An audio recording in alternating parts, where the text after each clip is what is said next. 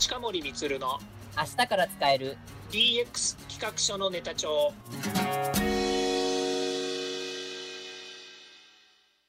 こんにちはサートプロの近森光です。こんにちはアシスタントの堀内隆です。この番組は IoT AI 教育事業の専門家近森光が DX デジタルトランスフォーメーションについて実際の事例を交えながら DX とは何か DX でどんな未来ができるかをご紹介します事例をもとに実際にお客様や社内に提案する企画書に落とし込めるまでの使えるネタのネタ帳としてお届けします。よろしくお願いします。お話を伺っていきたいと思います。よろしくお願いしますはい、よろしくお願いします。まあ、問題提起としてはですね、うん。地域の課題解決っていうのがあると思うんですね。はい。で先ほど、えーまあ、日本においてもですね、世界においてもそうなんですけども、うん。例えば、えーシステムが古くなったりとか、ええ。ー少子化によってですね、人材が不足してくるということもありますけども、うん。もう一つの、まあ、課題としてその、えー高齢者ですよね、え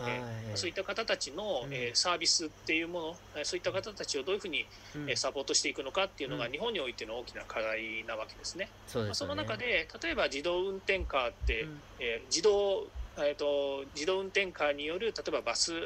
えーバスのですね、はい。えー運行管理っていうものを考えたときに、まあ、うん単純に言うとバスが自動でですね、えー街中を回遊していく、まあ、そこに例えば、えーバスを利用する人たちが乗ってくると。はい。でそのバス自体は、まあ、自動運転といえどもですね、うん。今は完全自動運転するにはですねなかなか法律の問題とかもありますので、えー運転手さんがまあ乗ってなきゃいけないとかっていうのはあると思うんですね。はい。またお年寄りの人がそこに乗り込むためには、まあ、うん。介護、手助けとかも必要かもしれないというのもありますので、まあ、そういう意味味では全く人がそこに介在しないっていうことも将来的にはあるかもしれないですけど、今は人が介在するっていうこともあるんですね。まあそういう中で、えーこういった、えーまあ、例えばバスロケーションシステムっていうものが、あのうん。構築されていくと非常にまあそれを活用する人たちが、うん。えー便利になると。でそれと、えーえーまあ、そのバスを運行する側としてはですね、自動化されていますので、まあ、ある程度そのシステムで管理ができるということですね。例えばバス電気バスかもしれないのでそうすると、まあ、バスのえー電力がどれぐらい残ってるのかまたはい。バスが今どこを走ってるのか、はい。えーどこかが、えーまあ、例えば交通がですねどこかで、えー渋滞をしていてですねバスがどれくらい遅れます、通路とかですね、うん。えー進行の管理をすることによってですね、はい。定時に着くのかもしくは何分遅れに着くのかっていうのをですね、えースマホに表示したりとかですね、それからバスストップの、えーモニターに映し出すことによってですね、はい。非常にその、えーバスを利用する人たちの利便性にもつながるし、うん。まあ、そういったものをですね手作業で運行管理者がですねやらなくてもよくなるわけですよね。そう。ですよね。こういったものをですねやはり社会サービスをですね誰かがやるということになるとですね、それなりに膨大なやっぱり人に、うん。人に頼らなくちゃいけないわけですよね。はい。まあ、市役所とかですね区役所に行くとですねうん。たくさんの、えーまあ、従業員の職員の方たちが働いているんですけど、うん。まあえー対局してですね、えーそんなにたくさん人がいるのかっていうようなことを言う人もいますし逆に言うと、あの窓口に殺到してる人たちを見るとですね全部人が管理してるのでもっと自動化したらいいんじゃないのって、うん。ね、思うようなこともありますし、まあ、そうういったものがですね、えー技術システムによって変えていけるという、まうん。あ、それをですね一つの市もしくうん。は一つの町でですね、うん。実証していくというものがこの、えーまあ、マースというね新しいキーワードかもしれませんけれども、はいえーモビリティアザーサービス、まあスマートシティでうん大きく言うと社会的な DX というような観点になってくると思います。本当にねあのこれだけ変わっていくともう本当に、まあ、ドラえもんがえのに出てくるような、まあ、未来都市にだいだいぶ近づいたなっていう感じもしますよね。そうですね、うんうんドラえもんの世界、うんまさしく、えー絵昔のねアニメとか、うんそういったものが、うんまあ、実現していくような社会になってきてるということもありますよね。そうですね。はい。では、今回の企画書のネタとしまして、まあ、あの、スマートシティのお話が上がったんですけど、じゃあ人材不足やスマスマートシティからの、なんかヒントになるものっていうのはありますか？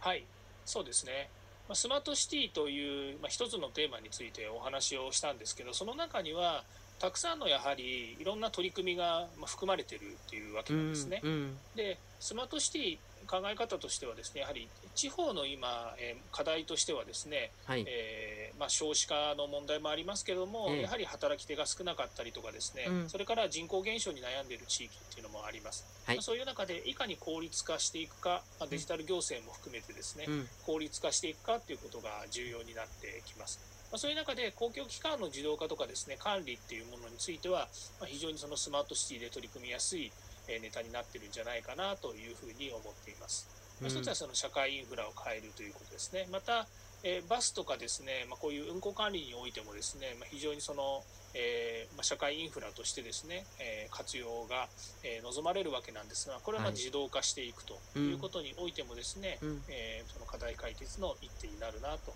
いうふうに思います。でこれ